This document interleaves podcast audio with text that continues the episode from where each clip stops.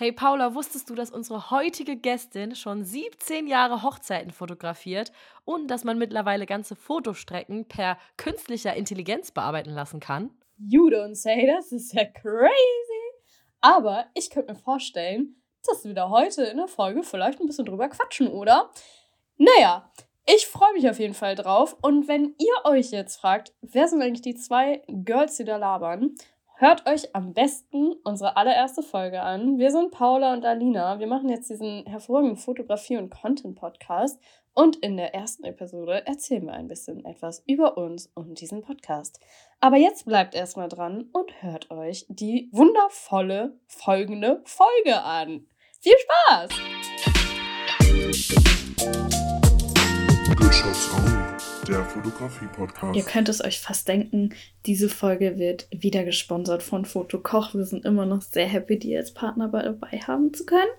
Und heute wollen wir euch den Instagram-Kanal äh, von Fotokoch vorstellen. Dort findet ihr einerseits Inspiration, ähm, aber auch die Info, wenn es neue Foto-Challenges gibt. Ähm, ihr könnt euch natürlich auch dort mit, den, mit dem Team von Fotokoch äh, in Kontakt setzen. Und in der Story werden natürlich auch immer interessante Dinge geteilt, wie zum Beispiel manchmal auch, wenn eine neue Folge Good Shots Only Podcast rauskommt. Also schaut mal vorbei auf Fotokoch Instagram-Account fotokoch.de, de für Deutschland. Da findet ihr alle Infos, ist auch nochmal in der Infobox verlinkt. Have fun exploring! Alright! Herzlich willkommen Alina Atzler in unserem schönen Podcast Good Shots Only. Du bist eine unserer ersten Interviewgäste. Wir freuen uns sehr, dass du da bist. Du bist Hochzeitsfotografin mainly, machst aber auch ein bisschen andere schöne Sachen noch, von denen du uns bestimmt gleich noch erzählen wirst. Ähm, wir haben heute zwei Alinas im Podcast. Das heißt, ähm, viel Spaß euch Zuhörern und Zuhörerinnen beim Auseinanderhalten der Stimmen. Ähm, aber wir fangen jetzt erstmal an mit dir, Alina Atzler. Erzähl doch gerne ein bisschen was über dich. Wer bist du? Was machst du? Wo kommst du her? Wo willst du hin? Erstmal herzlichen Dank, dass ich hier sein darf, äh, liebe andere Alina und liebe Paula. Ich freue mich total. fühle mich sehr geehrt, äh, zu euren äh, ersten äh, Gästen zu hören oder ja, zum, zum ersten Gast zu gehören. Ähm, wer bin ich? Was mache ich? Wo komme ich her? Ich lebe in Hamburg ähm, und ähm, darf tatsächlich schon seit 17 Jahren Hochzeiten fotografieren. Ähm, bin unglaublich, ja. das ist wirklich verrückt, wenn ich das selber so ausspreche, dann denke ich immer, äh, ich bin äh, ja steinalt, quasi ein Dinosaurier schon. Ähm, nein, ganz im Ernst. Also ich bin wahnsinnig dankbar dafür und ähm, genau, wo will ich hin? Ich glaube, ähm, ich durfte lernen, mich immer und ständig weiterzuentwickeln. Das heißt, ich glaube ganz fest, dass die Reise noch in keinster Weise zu Ende ist und ähm, ja, das so als, als groben Rundumschlag. Und äh, jetzt gerade, wo wir aufnehmen, äh, weil wir ja das Glück haben, wir sehen uns hier auch face to face. Ich bin äh, in Cuxhaven in meiner Heimat und habe das große Glück, mir ein bisschen Meeresluft um die Nase wehen zu lassen und äh, tatsächlich meinen Workshop ähm, vorzubereiten. Genau, das ist hier mein Fokus. Und das geht immer ganz gut, wenn man zwischendurch mal das Meer sieht. ja, voll schön. Danke nochmal, dass du dabei bist und dass du dich bereit erklärt hast, obwohl du ja quasi noch keine einzige Folge gehört hast, weil, wie gesagt, wir den Podcast gerade erst starten und dadurch natürlich die ersten Gästinnen auch noch gar nicht wissen, was sie so erwartet. Aber deshalb sind wir umso froher, dass du zugesagt hast. Und gerade, du hast es ja schon gesagt, du bist seit 17 Jahren in dem Business. Das ist ja unglaublich verrückt. Also vielleicht kannst du da mal sagen, wie du vor 17 Jahren schon da drauf gekommen bist und wie so dein Weg dich zur Fotografie geführt hat. Ja, sehr gerne. Also ich kann äh, eins vorwegnehmen, ich bin da gar nicht drauf gekommen. Äh, ich wurde da reingeschubst. Ähm, ich habe mein Leben lang fotografiert. Ich äh, vergleiche das immer gerne mit äh, Leuten, die schon unter der Dusche gesungen haben und irgendwann dann doch vielleicht Sänger wurden oder auf jeden Fall ihre äh, Liebe zur Musik äh, schon im Kindesalter ähm, und spätestens unter der Dusche ähm, quasi entdeckt haben. Ich habe schon immer fotografiert, als Kind schon. Und ähm, wie das dann so war, ich äh, war die nervige Freundin, die immer ihre Kamera dabei hatte und niemand kam. Äh, genau, Paula nickt. Ähm, sehr schön. ähm, genau, und ähm, mich gab es nicht ohne Kamera. Und ähm, dann habe ich Abi gemacht und ähm, genau, meine Kamera ist quasi äh, mitgegangen ins Studium. Ich habe aber was völlig anderes studiert. Ähm, ich hatte tatsächlich überlegt, irgendwie den Fotografie ähm, oder die Fotografie-Ausbildung tatsächlich zu machen, habe aber dann gesagt, nee, komm, ich studiere jetzt erstmal und ähm, die Fotografie habe ich einfach nebenbei äh, tatsächlich gemacht. Das war für mich fantastisch weil ich auch im Studium das einfach nebenbei machen konnte. Ähm, dann habe ich eine Sportlerkarriere noch nebenbei gehabt und das war auch großartig, weil ich in dieser Sportlerzeit halt auch als Fotografin viel unterwegs war. Das heißt, ich konnte andere Sportler äh, porträtieren und so weiter, denen quasi Mehrwert bieten. Damals kamen gerade Websites so auf den Markt, also so lange ist das alles schon her. Und wie bin ich dann zu meiner ersten Hochzeit gekommen? Ähm, tatsächlich hat die Schwester von einer Freundin geheiratet und die hat mich gefragt, hey, kannst du meine Hochzeit fotografieren? dann habe ich gesagt, auf gar keinen Fall. Ähm, dazu fühlte ich mich überhaupt nicht berufen. Ich war super jung. Ich habe äh, zu dem Zeitpunkt war ich selber noch nie auf einer Hochzeit. Ich hatte keine Ahnung. Und Fun Fact: Ich bin auch nicht mit ins Standesamt reingegangen, ähm, weil ich mich nicht getraut habe. Ich dachte, das macht man ja nicht. Und ähm, und ähm, aber äh, die Pointe vorweg. Also ich habe es dann gemacht, weil äh, sie halt meinte, naja, wenn du das nicht machst, einen Fotografen will ich nicht haben, dann macht halt keiner Fotos. Und dann habe ich gesagt, naja, bevor keiner keiner Fotos macht, dann kann ich auch schlechte Fotos machen. Und ähm, also ich hatte überhaupt äh, keinen Sinn dafür, kein Selbstbewusstsein. Äh, ähm, da, also ich fühlte mich gar nicht dazu berufen, aber ähm, das war der Startschuss. Und ähm, der, die Hochzeit war hier in meiner Heimat, wo ich jetzt hier tatsächlich gerade sitze. Und ähm, wie das halt ist in einer Kleinstadt, das sprach sich so rum. Und ähm, das war der Startschuss für mich, ähm, in die Hochzeitsfotografie einzusteigen. Und ähm, eine Randanekdote vielleicht, weil das auch so ein bisschen der Startschuss damals war, ähm, was zum Beispiel in den USA völlig selbstverständlich war, die dokumentarische Fotografie, das gab es hier so nicht. Und es gab aber auch damals keine sozialen Medien. Also so lange ist das schon her. Ähm, das heißt, was ich gemacht habe, war Magazine aufzuschlagen und tatsächlich zu gucken, wie will ich das ungefähr machen, was finde ich schön, was resoniert irgendwie mit meinem Geschmack. Ich wusste, dass ich das nicht so gerne so machen möchte, wie ich das hier so in den Schaufenstern in den Fotostudios sehe. Das hat ja dieses klassische Hände genau, aufeinanderlegen. Genau. Und, und, und mhm. ich, ähm, ich will das gar nicht negativ äh, bewerten, weil ich glaube, dass es ähm, ähm, äh, immer noch einen Geschmack trifft und das finde ich großartig. Aber ich wusste immer, das ist nicht meiner. Und ähm, genau, und somit habe ich anstatt, äh, das macht man heute so, Pinterest, äh, Instagram, was auch immer, TikTok äh, zu benutzen, habe ich damals tatsächlich ganz klassisch einfach mir einen Stapel Magazine gekauft und ähm, ja, so, äh, so ging's los. Und ich habe tatsächlich diese Magazinschnipsel heute noch und ich hatte sie bei der Hochzeit dabei und habe das so mir hingelegt und habe gesagt, so, jetzt machen wir die Pose. Und die Pose ah. machen wir als nächstes. Kein Witz, genau so war es. Oh, das ist Wie ja gut. ultra süß. ja. Das finde ich aber total schön. Ja, und das Voll. war, äh, also die schreiben mir jedes Jahr. Die haben jetzt im Mai 17. Hochzeitstag. Also deswegen, das ist, ja, wow. ist ganz. Ist ja die Schwester von einer Freundin, das heißt, wir sind nach wie vor connected. Ja. Aber das ist beeindruckend. Finde ich auch. Man kennt es halt gar nicht mehr so, weil man sich halt mit Kolleginnen jetzt austauscht. Das wird ja jetzt wahrscheinlich ausgehen. Wer, von wem hörst du jetzt noch? Ich gucke mir Magazine an und suche mir Posen raus. Deshalb ist es total cool zu hören, dass du wirklich so die Zeitung aufgeschlagen hast und dann auch noch die Schnipsel mitgenommen hast. Ich meine, das überträgt sich ja auf heute, wenn man sich, keine Ahnung, in der Kamera Sachen abknipst oder auf dem Handy irgendwie Screenshots hat und so. Das ist irgendwie voll ja, voll spannend zu hören, wie das dann vor 17 Jahren eben war. Da du jetzt ja schon seit 17 Jahren dabei bist und auch seit 17 Jahren Hochzeiten fotografierst, auch wenn du es eigentlich mal nicht gedacht hast. Wie hat sich denn das Business darum oder die Hochzeitsfotografie so verändert? Wie nimmst du das so wahr? Naja, komplett. Also damals, ähm, ich, ich, ich gehe nochmal 17 Jahre zurück, war halt Standard, nur die Porträts zu machen. Deswegen war ich auch gar nicht, also ich war halt dann dabei. Ich wollte so beim Standesamt sein, damit ich nicht unpünktlich bin für alles, was danach kommt. Und dann meinte halt äh, die Braut, jetzt komm mit rein ins Standesamt. Und ich so, auf gar keinen Fall, ich will nicht stören. Ähm, Habe ich auch nicht gemacht. Ich war nicht mit drin. Ähm, also allein das, ne? Ähm, ähm, Reportage war damals gar kein Begriff, ne? Das, nein, das wusste man überhaupt nicht, was das ist. Das gab es quasi, also Reportage an sich schon, das gab es aber eher so aus dem naja, aus der, aus der, aus der Kriegsreportage zum Beispiel, ähm, um jetzt ein Negativbeispiel zu nennen, also das zu übertragen, dass das auch möglich ist, bei einem Getting Ready dabei zu sein, ähm, Details zu fotografieren. Was denn für Details? Das war damals nicht so durchgestylt. Das war nicht so ein Event, wie wir das heute kennen, wo man wirklich ja auch seine Personality auf den Tisch legt und sagt, das bin ich, so muss auch meine Hochzeit sein. Das war damals undenkbar, das gab es nicht.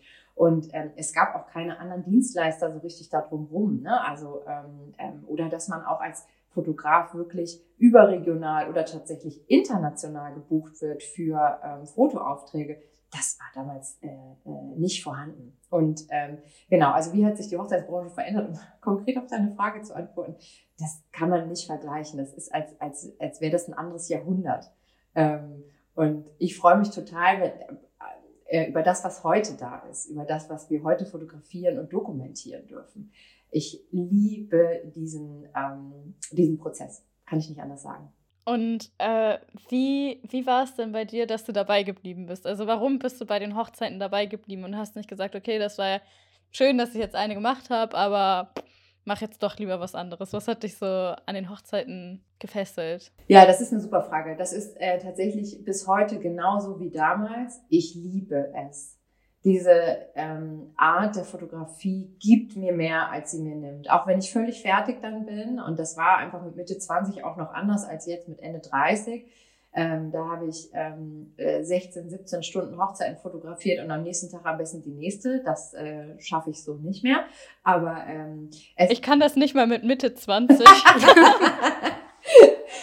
Aber ähm, es ist wirklich, du kriegst ja so viel zurück. Also ähm, die, die Liebe, die man geben kann, aber die Liebe, die man auch zurückbekommt, die Wertschätzung, ähm, ich liebe das. Ich liebe es auch, in äh, dieses fremde Leben kurz einzutauchen.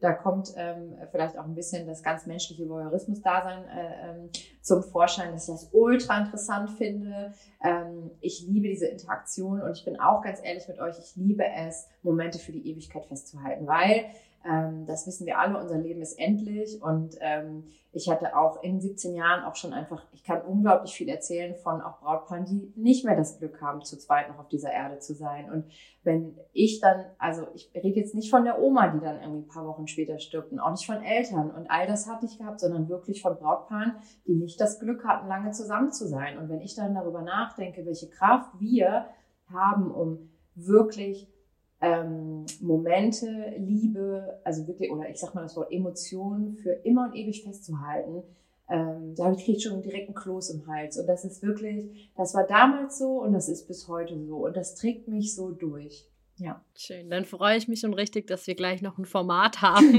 wo wir auch über eventuell noch deine emotionalsten oder Lieblingsfotos sprechen werden. Aber vielleicht, wir sind jetzt schon so mitten eingestiegen, weil wir das beide, glaube ich, total interessant finden zu hören, wie die Hochzeitsbranche so vor ja, über einem Jahrzehnt war. Ähm, aber vielleicht kannst du an der Stelle auch nochmal erzählen, machst du das eigentlich jetzt hauptberuflich und wie hast du dich da so aufgestellt? Genau, wie ist da eigentlich so der jetzige Stand bei dir? Also nach dem Studium war es so, dass ich die Möglichkeit hatte, ganz als Fotografin ähm, äh, mich selbstständig zu machen. Ich war, also wie gesagt, bin seit 17 Jahren selbstständig und hatte dann gesagt, so jetzt oder nie. Und dann hatte ich aber die Möglichkeit, gleichzeitig nach dem Studium in einem Unternehmen anzufangen und, ähm, und habe dann irgendwie gedacht, naja, ähm, ich bin als Mensch halt so, dass ich total viele Interessen habe. Das war schon immer so und ich glaube auch, das wird immer so bleiben. Ich habe nicht diese eine Sache, wo ich sage, ich will nur das machen. Und ich gehöre auch nicht zu den Fotografen, die anderen empfehlen würden, äh, du musst dich auf eine Sache fokussieren, um erfolgreich zu sein. Ich glaube, ich bin das absolute Gegenteil und ich verstehe für, je, also das hängt absolut von der Persönlichkeit ab. Ich verstehe bei jedem, bei dem das so sein muss oder bei der das so sein muss. Übrigens, wenn ich äh, nicht gender, ich meine immer beide, alle, ähm, ganz wichtig einmal zu sagen. Deswegen hatte ich die Möglichkeit, in einem Startup damals anzufangen und habe gedacht, das mache ich jetzt einfach. Ich gucke mal, was draus wird. Es hatte auch nichts mit meinem Studium zu tun. Auch Fun Fact. Ich habe was völlig anderes studiert, habe ich nie wieder was mitgemacht. Ähm, und ähm, weil mein, mein, ich bin sehr begeisterungsfähig und habe dann einfach gedacht, nö, das mache ich jetzt mal. War aber der Deal damals schon, wenn ich das mache, ich fotografiere weiterhin nebenbei, ob das in Ordnung ist. Und ich hatte das große Glück, und ich weiß auch, das hat nicht jeder, ähm, Chefs zu haben, die das immer unterstützt haben. Immer. Und in diesem Laden bin ich auch heute noch. Ähm, schon lange nicht mehr Vollzeit. Ähm, ich habe sukzessive dann meine Stunden reduziert. Ich hatte so Jahre, da habe ich 50 Hochzeiten im Jahr begleitet und 60, 70 Stunden die Woche für einen Vollzeitjob gearbeitet. Also irre. Wie ich das gemacht habe, auch auch, auch okay. dazu kann ich nicht empfehlen, bitte nicht wiederholen. Ähm, furchtbar. Und keine Zeit für irgendwas. Es war wirklich ja noch nicht mal Zeit zum Wäsche waschen. Also ähm, das und damals gab es ja auch noch keine Möglichkeiten, irgendwie seine, also seine Arbeitsprozesse zu optimieren, ne? so mit äh, äh Bildbearbeitung. Mhm. gab es kein Editing nichts gab's abgeben. da, gar nichts. Und ähm, das heißt, ich habe wirklich ähm, von morgens bis abends äh, in dem einen Job gearbeitet und von, von abends bis nachts in dem anderen sozusagen und am Wochenende dann Hochzeiten fotografiert. Also ähm, verrückt, rückblickend betrachtet, ganz spannende Lernkurve, aber nicht zu wiederholen. Aber ähm, genau, ich bin auf verschiedene Füße gestellt. Ich bin tatsächlich immer noch in dem äh, Tech-Unternehmen, mittlerweile kein Startup mehr, natürlich nach so vielen Jahren, ähm, nicht mehr Vollzeit ähm, und äh, liebe es aber dort. Und ähm, ich habe angefangen, auch mir noch mehr Standbeine aufzubauen, einfach weil ich gemerkt habe, dass mein, mein Spektrum an Interessen so groß ist und ich immer ähm, gerne einfach Sachen ausprobiere. Und wenn irgendwas zu viel wird oder irgendwas nicht klappt, dann lasse ich Dinge wieder los. Ähm, ich bin aber auch ganz ehrlich mit euch und selbst wenn das meine Chefs hören, ich glaube, die wissen es auch, ähm, ähm, der, der Pfad wird irgendwann die Fotografie sein. Ich merke, dass ich jetzt nicht unbedingt in einem anderen Tech, also in einem anderen Tech-Laden arbeiten müsste. Das geht schon um den speziellen Laden, in dem ich jetzt gerade bin. Da liebe ich das Produkt, da liebe ich quasi ähm, ähm, die Art und Weise, wie das Unternehmen geführt wird. Und ähm, genau, und bin neben der Hochzeitsfotografie ähm, äh, noch tätig quasi als Coach, als Berater für andere Fotografen, aber auch für Frauen in Führungspositionen. Und ähm, genau, bin äh, neben der Hochzeitsfotografie fotografiere ich noch andere Sachen wie Familien und äh, Frauenporträts. Auch hier äh, liegt mein Fokus immer äh, sehr auf den Ladies. Ähm, das hat sich einfach so entwickelt. Das hat äh, ehrlich gesagt gar keinen speziellen Grund. Aber ähm, ich glaube, ähm, genau, also daher bin ich auf ganz viele Füßchen gestellt und äh, liebe das sehr.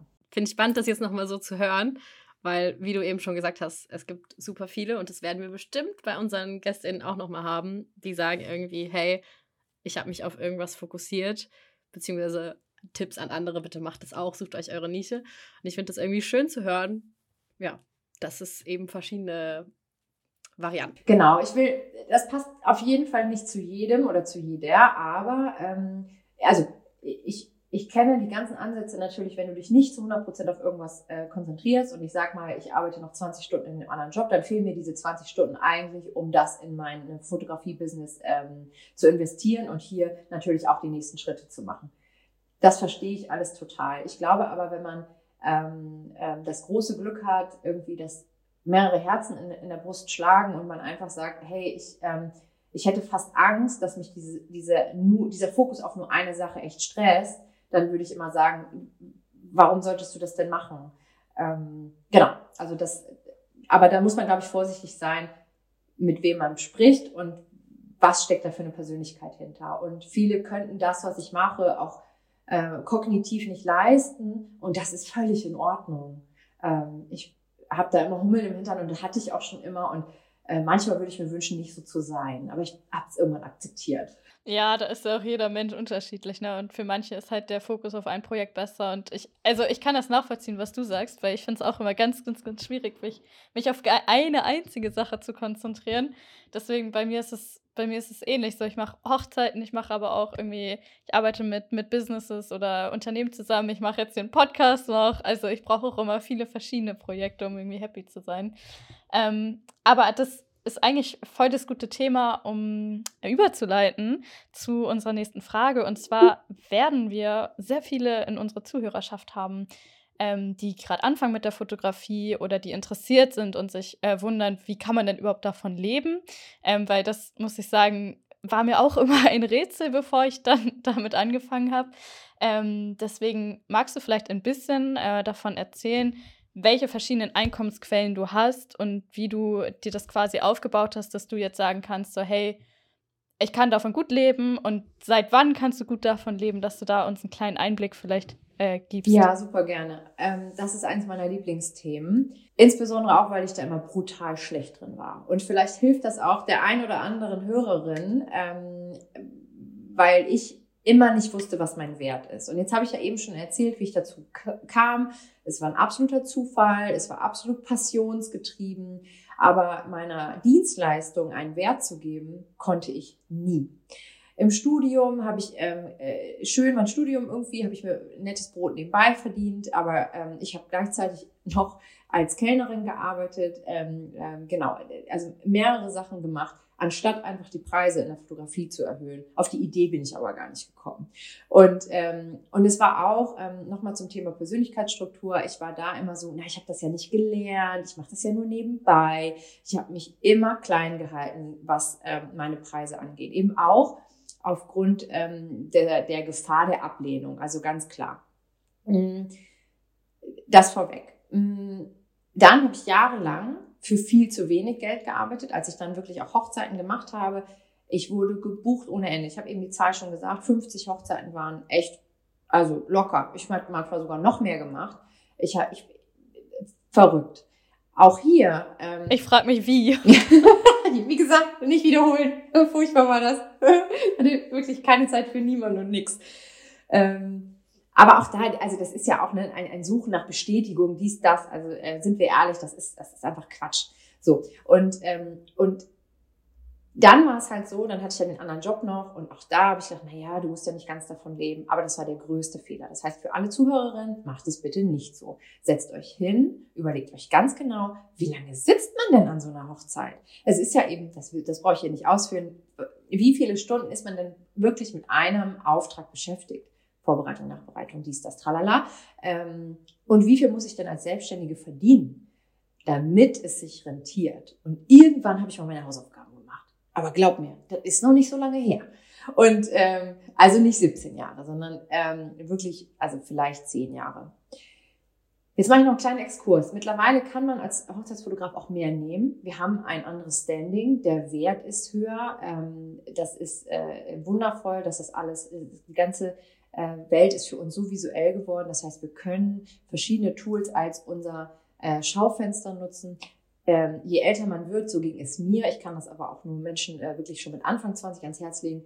Hab das Selbstbewusstsein, deinen Wert zu erkennen. Ich helfe da gerne, weil ich konnte es nicht. Und ähm, das ist einfach super wichtig. So, long story short. Wie kann man damit genügend Geld verdienen, ähm, dass man davon leben kann? Ich glaube, mach deine Hausaufgaben. Wie viel musst du verdienen pro Hochzeit, pro Job? Überleg dir ganz genau, was sind deine ähm, Ausgaben, die du hast, wie viel musst du denn verdienen, was ist deine Miete. Natürlich muss ich jetzt, wenn ich jetzt zum Beispiel in Cuxhaven leben würde, kann ich, habe ich andere Lebenserhaltungskosten als in meiner Butze in Eimsbüttel. Und ähm, also für die Hörer, in, äh, die nicht in Hamburg sind, das ist in Hamburg ein, ein sehr teurer Stadtteil.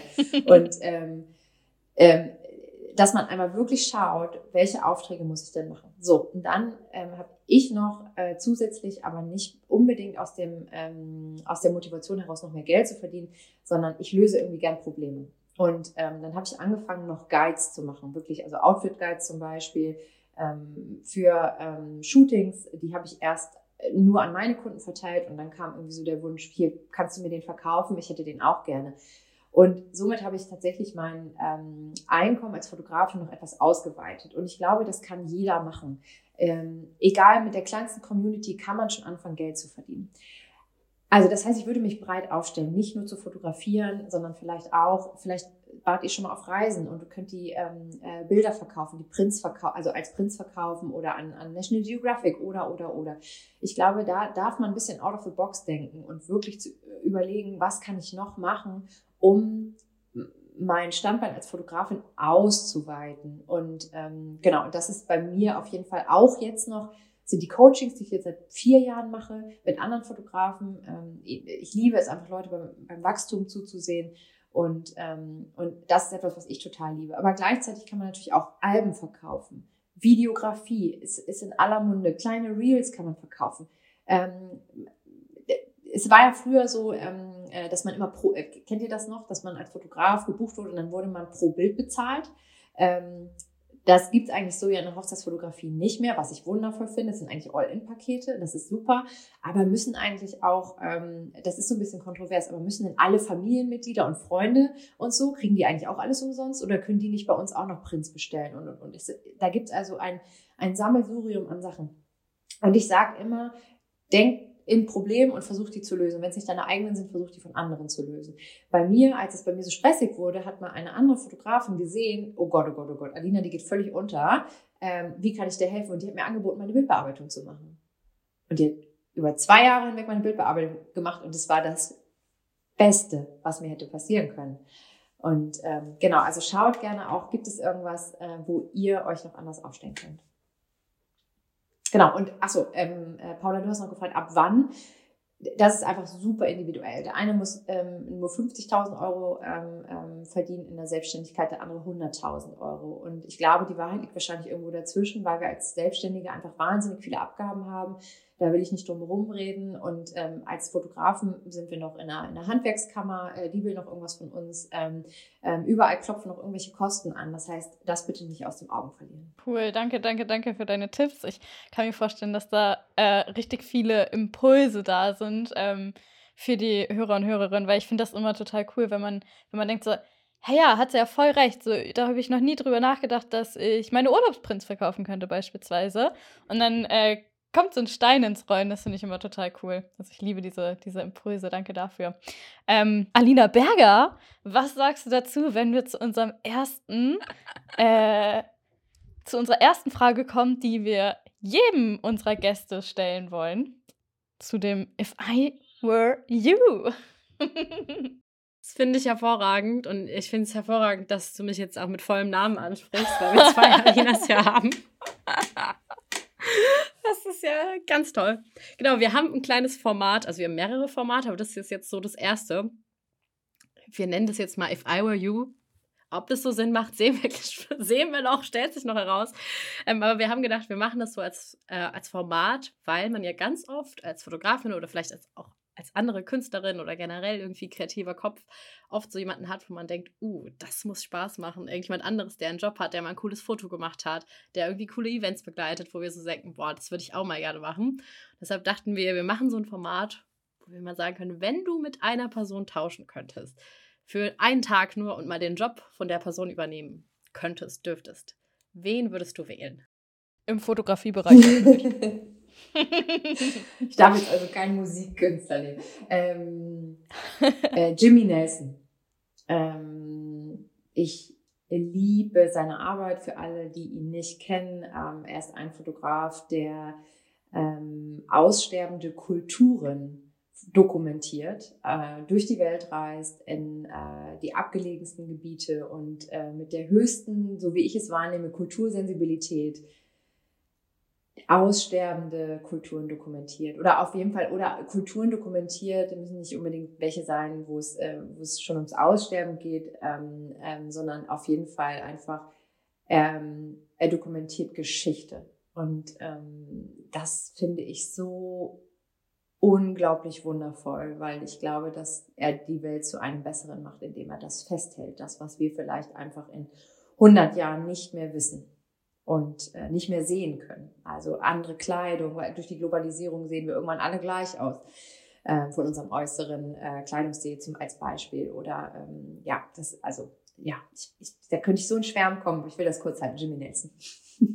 Aber das finde ich auch super interessant, weil, also ich finde, es, ja, in seiner Form oder so wie er das macht, gibt es das halt super selten. Ähm, vielleicht sogar, ja, ist einfach super einzigartig. Und ich finde es auch interessant, also ich finde es ein bisschen unrealistisch, dass er hier im Podcast kommt, ne?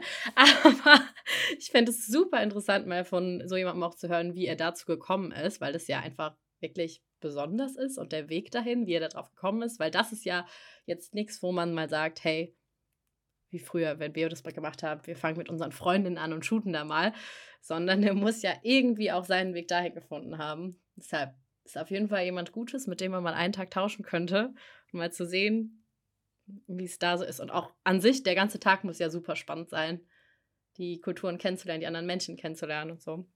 Deshalb spannende Wahl. Ja, und der hat ja auch total, der hat ja total eine eigene Bildsprache ja. auch. Das ist ja super beeindruckend, äh, wie, wie eigen die Bilder dann schon wieder aussehen. Voll schön. Ja, absolut.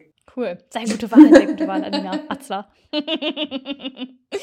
ähm, wie, wie hast du denn deinen Stil gefunden? Beziehungsweise wie häufig hat sich dein Stil in 17 Jahren, nee, 17 Jahre waren wir, ne? 17 Jahren verändert. Täglich. Das muss ja einige Male.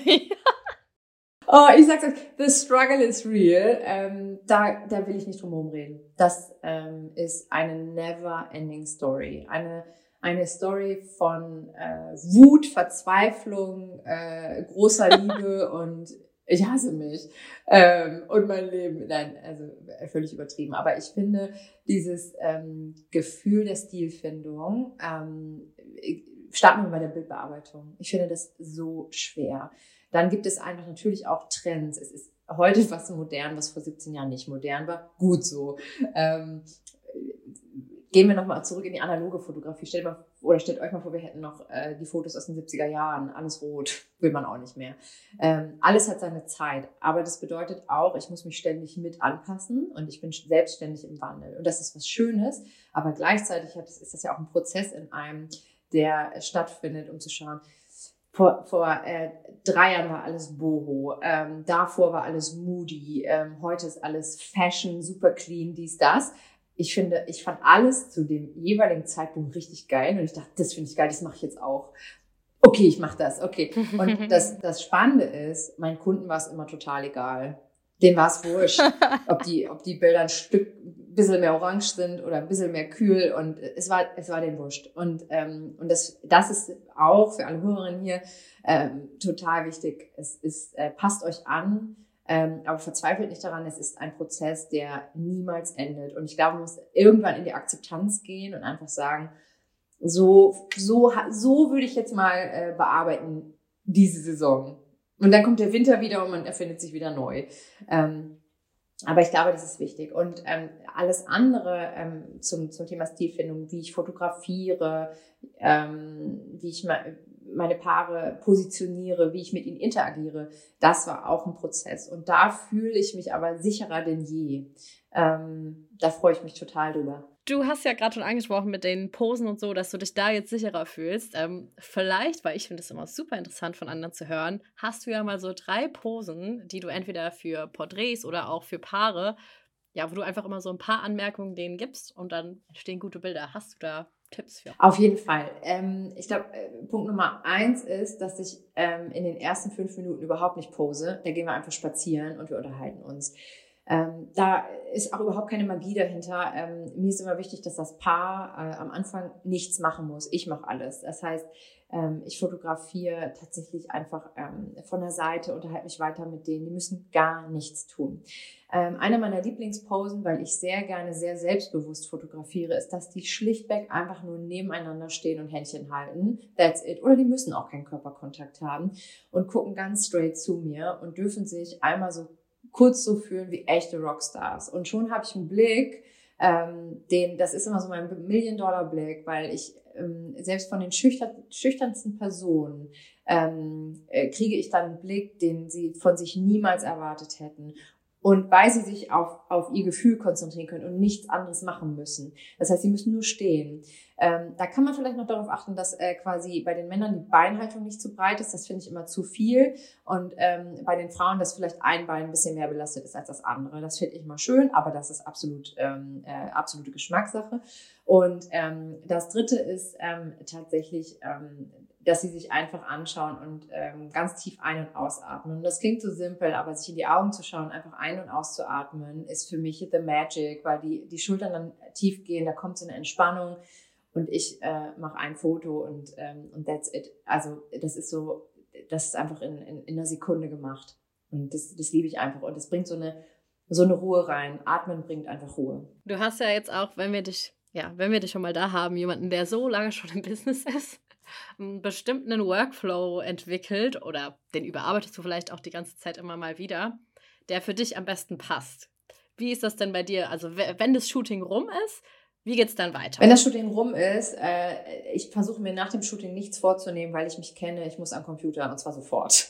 Ähm, ich kann ich kann es ja. nicht aushalten, wirklich. Ich gehe, okay, also wirklich tatsächlich nach Hause. Ähm, äh, mein, äh, sichere meine Speicherkarte. Ähm, ich arbeite tatsächlich mit externen äh, Festplatten und mit einem NAS ähm, zu Hause und mit einem Cloud-Speicher. Das heißt, wird direkt dreimal gesichert. Und ähm, ich habe mir während des Shootings eigentlich immer schon Favoriten abgespeichert. Das heißt, äh, die schon mit einem kleinen Sternchen markiert und die schaue ich mir halt schon direkt an. Und meistens bearbeite ich tatsächlich auch schon so fünf bis sechs und ähm, ähm, schicke die auch direkt quasi meinen Kunden äh, oder meinem Paar direkt rüber. Ähm, genau, dann lasse ich die Bilder meistens tatsächlich ein paar Tage liegen, einfach fürs Gefühl. Mir gefallen immer nach dem Shooting andere als rückblickend betrachtet noch mal ein paar Tage später. Ich brauche so einen kleinen emotionalen Abstand. Ähm, auch einen emotionalen Abstand, nicht weil ich denke, das ist geil, das ist geil, sondern eher im Gegenteil. Oh, das, da hättest du aber nochmal, ah, mm.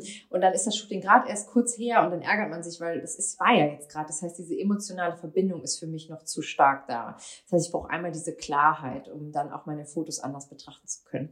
Genau, und dann, ähm, was ich aber mache, ist, ich habe Zeit geblockt im Kalender, egal für welchen Job.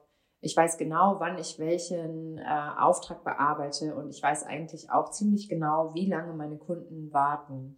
Ähm, ich arbeite mittlerweile tatsächlich mit zwei Magic Tools zusammen. Ähm, das ist Narrative Select. Äh, darf ich das hier sagen? Ich mache das jetzt einfach. Ne?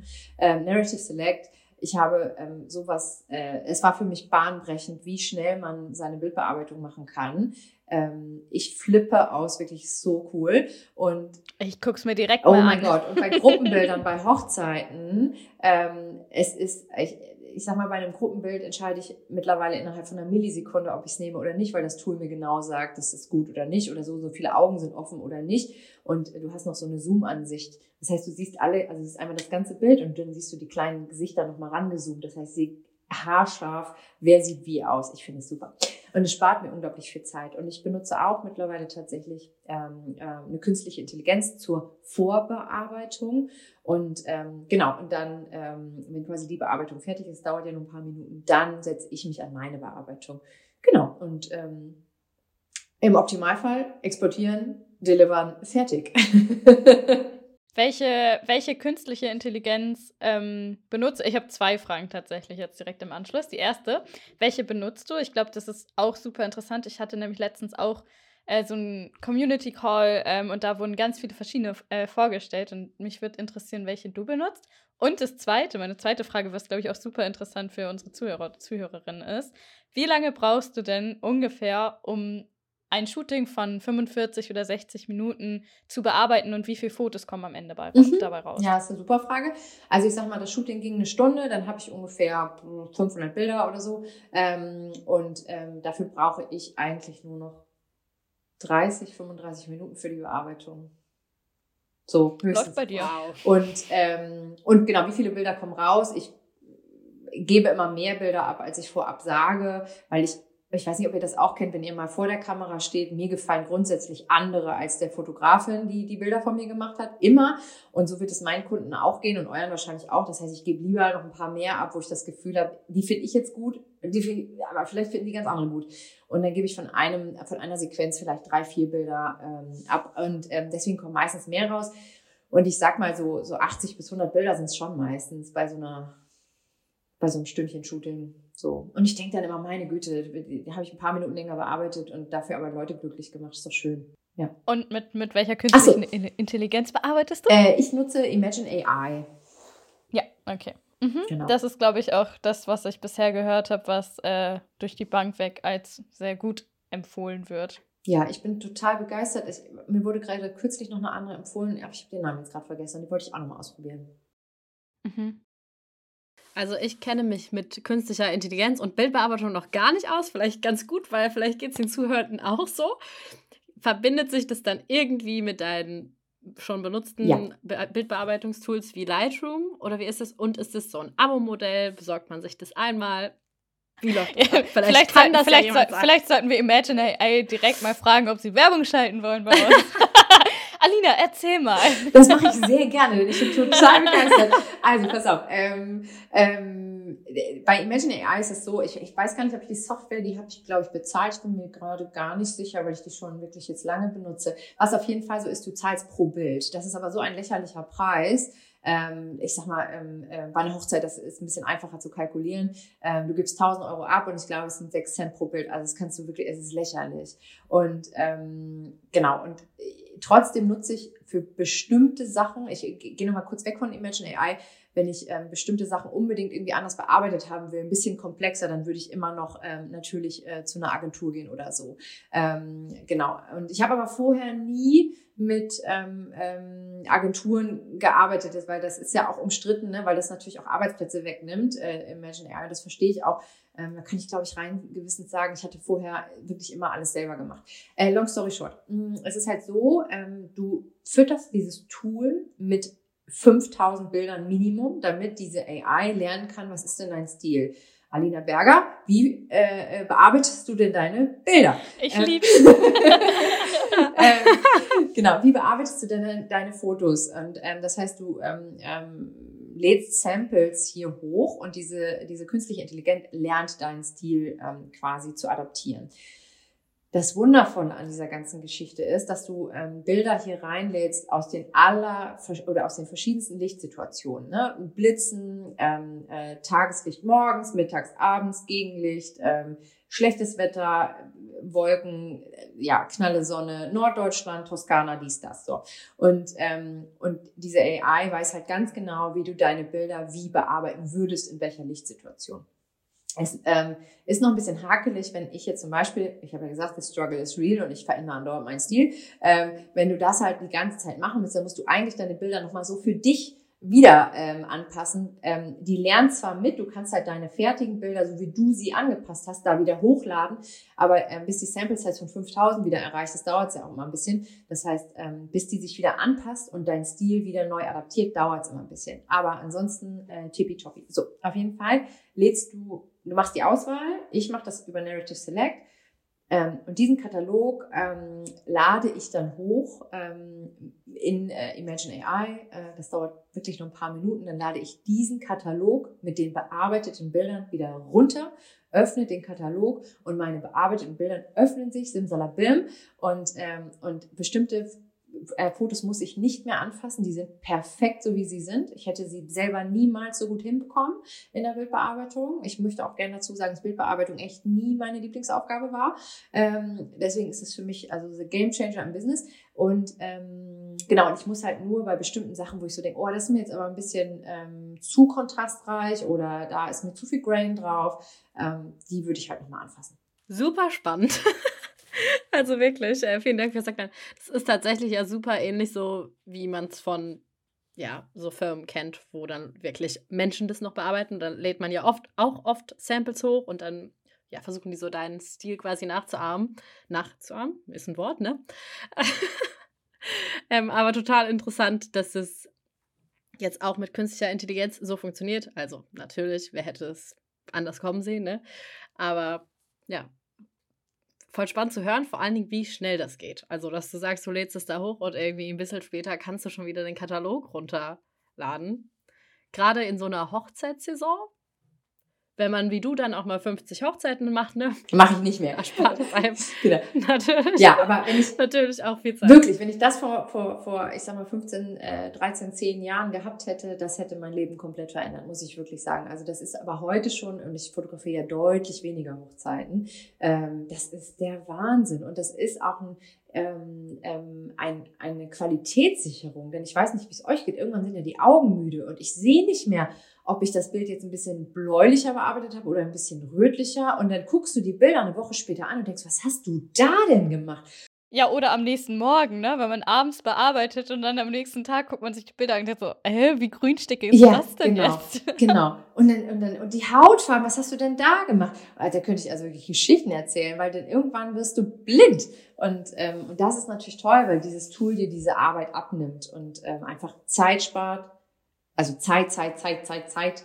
Und äh, für mich auch ganz viel Nerven, weil, wie gesagt, Bildbearbeitung ist für mich, ähm, ja, ich bin immer, ich bin, ich sitze am Computer und bin nie zufrieden. Nie. Und, äh, und da habe ich so das Gefühl, ähm, oh ja, das finde ich gut. Ah, das finde ich aber schön bearbeitet. So, diese Momente habe ich. Das finde ich richtig gut. Hast du das auch immer noch, wenn du Galerien absendest oder Fotos absendest, dass du immer noch so einen kurzen Moment hast von hoffentlich sind die zufrieden? Oder bist du mittlerweile so, dass du das abschickst und weißt, die sind Oh mein Gott, nein, immer. Immer, immer, immer. Ich bin, mir geht, Okay, also das ist normal. Absolut, mir, mir rutscht das Herz nach wie vor in die Hose. Ähm, das habe ich immer noch. Ich habe, glaube ich, irgendwann mal zu mir gesagt, also ich bin auch immer noch aufgeregt, bevor ich zu Hochzeiten fahre. Und ich habe immer gesagt, wenn das aufhört, dann muss ich aufhören, weil ich glaube, dann habe ich den Respekt an der Sache verloren. Ähm, nee, mir geht's immer noch, ähm, äh, mein Herz bubbert, wenn ich dann auf Abschicken klicke und ich wünsche mir, dass sie die Bilder mögen. Ähm, ich habe dann oft schon natürlich ein gutes Gefühl, die haben ja schon eine Preview bekommen und so. Das heißt, ich glaube, oft ist das so das i-Tüpfelchen für die, für die lieben Leute. Auch da lasst euch nicht zu viel Zeit mit der Bearbeitung, weil ich glaube, man muss so die, die, die Magic ähm, äh, noch ausnutzen. Also ich kenne einige Fotografen, das ist auch völlig okay, aber die geben die Bilder erst nach drei Monaten ab. Und ich glaube, da ist also das Paar schon wieder so krass im Alltag eingetaucht. Versucht es wirklich innerhalb der ersten vier Wochen. Dann sind die noch auf so einer Wolke und dann finden die sowieso alles geil. Und, ähm, und das muss man eigentlich ausnutzen. Und, ähm, aber nein, ich bin immer aufgeregt. Immer, immer, immer. Das ist gut zu hören. Das ist gut zu hören. Ich glaube, wir sind ready für unser nächstes Format, denn wir quatschen schon ganz schön lange und eigentlich wollen wir gar nicht so viel länger noch reden. Also mit dir natürlich sehr lange. Wir wollen schon, aber für, für, für, für die Podcast-Länge.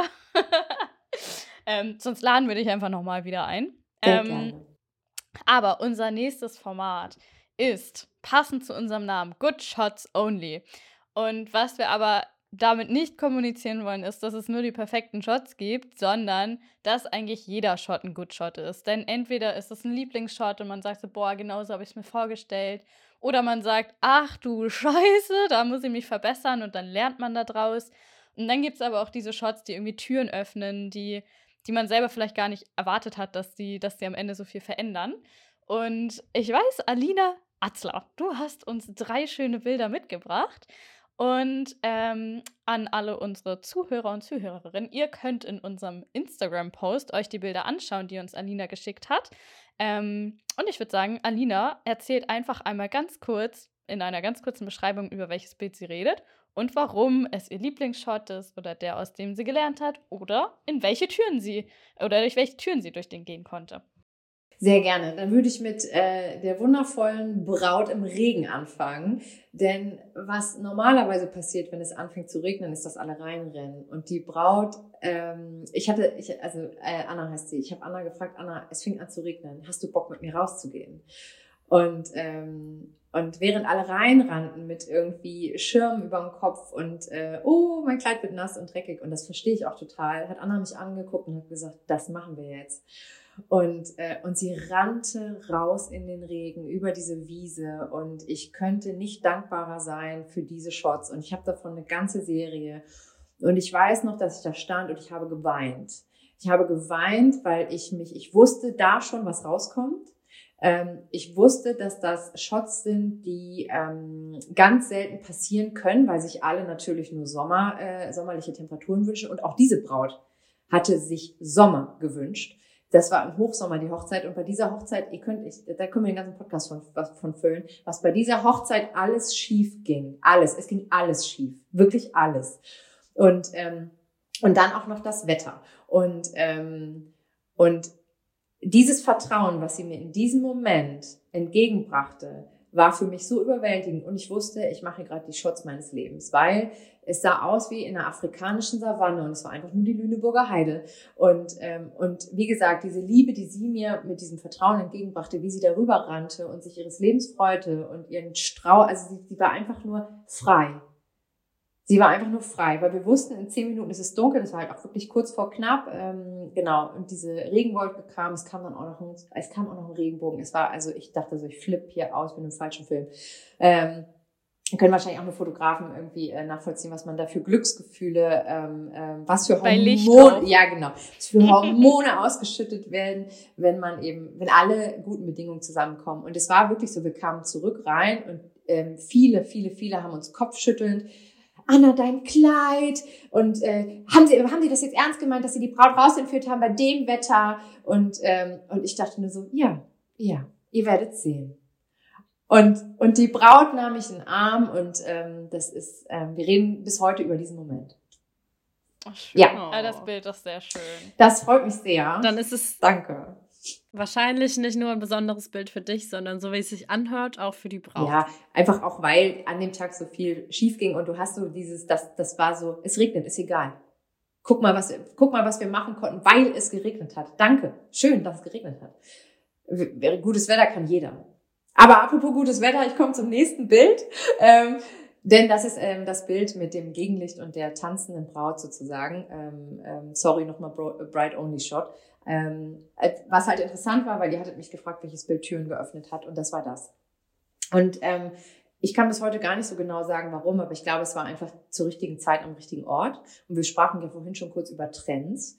Und ähm, damals kam gerade so dieses Gegenlichtfotografieren raus und so. Und ähm, ich bin halt genau mit ihr nochmal auf diese Wiese gegangen, auch da und wollte irgendwie nochmal so ein so ein Shot haben, wo dieses gigantische Outfit, dieses wahnsinnige Kleid auch zur Geltung kam. Und das Interessante war, dieses ähm, Bild, äh, ich hatte, glaube ich, nie ein erfolgreiches Bild, ich sag mal in Sachen Likes, aber auch ähm, in, in Sachen ähm, ähm, Rückmeldung von anderen Dienstleistern. Wedding Planner kamen so auf mich zu, Leute, also wirklich Bräute, die in der Location dann geheiratet haben und gesagt haben, ich wünsche mir so ein Wetter, damit wir so einen Shot machen können.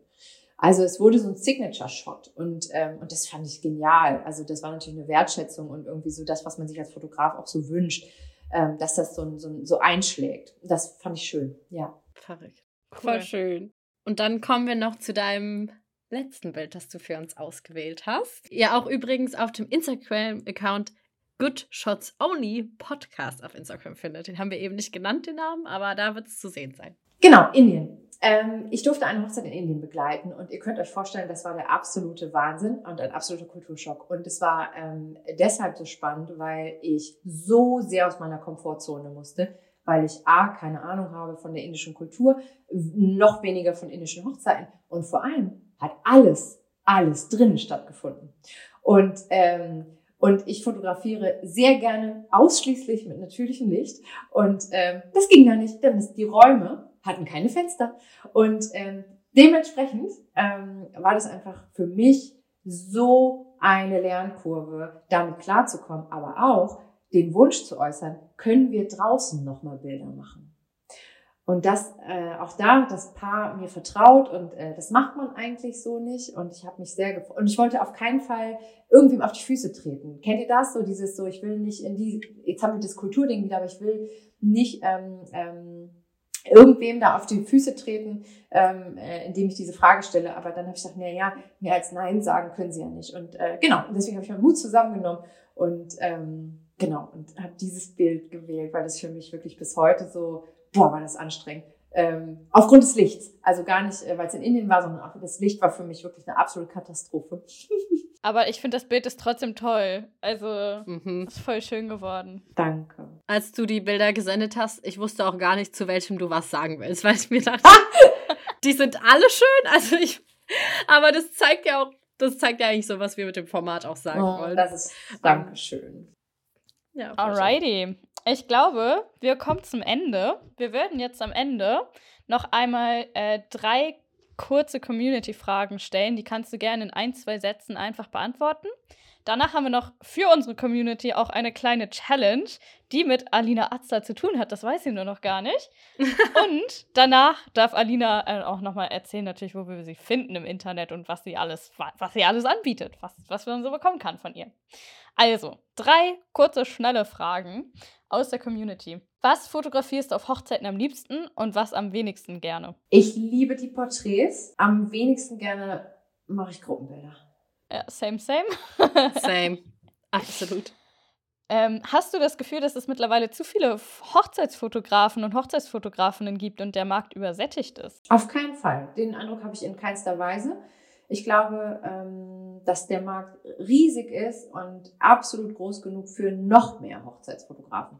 Und letzte Frage, ist dir schon mal eine Kamera ausgefallen oder hast du schon mal so einen richtigen Fail auf einer Hochzeit gehabt? Ja, ich habe mehrere Fails, auch da könnten wir einen ganzen Podcast drüber füllen.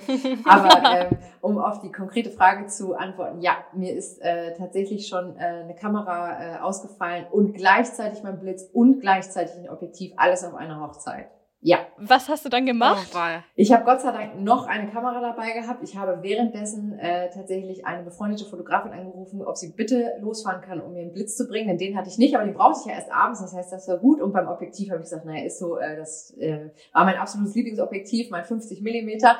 Ähm, oh. Und dann war einfach, es war auch da, raus aus der Komfortzone und total interessant. Das sind bis heute wirklich Lieblingsbilder von mir. Ich musste einfach mal wieder mein 85 benutzen. Das hatte ich jahrelang nicht benutzt. Das habe ich, hab ich immer in, im Rucksack benutzt nutze es nie und seitdem hat es ein Revival gehabt. Ja. Schön. Sehr schön, das waren gute Antworten. An dieser Stelle wollen wir euch nochmal dran erinnern, dass unsere Challenge im März, unsere kleine Foto-Challenge, immer noch läuft. Und zwar ist das die Blurry Challenge. Die geht jetzt den ganzen März lang. Ihr könnt also noch mitmachen.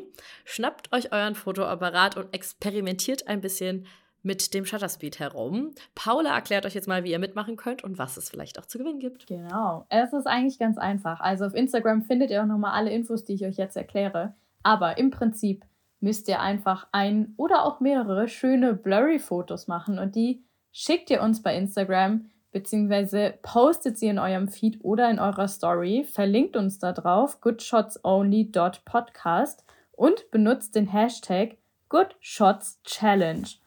Und wenn ihr das gemacht habt, dann seid ihr automatisch in dem Lostopf und am Ende gibt es einen kleinen Gewinn zusammen mit unserem Sponsor Fotokoch. Also es lohnt sich auf jeden Fall mitzumachen und wir freuen uns, dass Fotokoch uns da unterstützt. Und vor allen Dingen sind wir mega gespannt auf eure ganzen Einsendungen. Also legt los und habt Spaß. Genau, vielleicht kannst du, Alina, uns noch ein, zwei Sachen sagen zu Blurry Challenge, Tipps für die ZuhörerInnen, wenn sie mitmachen. Oh, sehr gerne. Äh, ja, wie man unschwer erkennen kann auf meinem Instagram-Account oder auf meiner Website, ähm, äh, liebe ich diese, ähm, äh, diesen Stil. Äh, ja, und äh, daher äh, bitte einfach machen ähm, und üben. Äh, mein Tipp wäre, dass ihr eure Kamera so einstellt, dass ihr eine äh, lange Verschlusszeit habt, ähm, wahrscheinlich eine eher höhere Blende, je nachdem, ähm, wann ihr wie fotografiert. Und ähm, genau, die Kamera könnt ihr gerne ein bisschen leicht nach links und rechts bewegen und euer, eure Person vor der Kamera darf sich auch ein ganz bisschen bewegen. Und äh, da geht es darum, wirklich um Körpersprache. Also achtet darauf, dass die Person vor eurer Kamera ähm, nicht die Arme zu weit von, äh, von sich weg hat und so. Also schaut da so ein bisschen, dass das wirklich äh, äh, sehr ästhetisch aussieht und nicht ähm, ähm, komisch. Das ist so ein ganz feiner Grad bei Blurry Images. ja, voll cool. Ich glaube, mit, ja, mit diesem Tipp enden wir dann auch die Podcast-Folge, auch wenn ich total Lust hätte, noch mehr zu reden. Und ich bin auch gerade schon fast überrascht, dass wir schon eine Stunde geredet haben.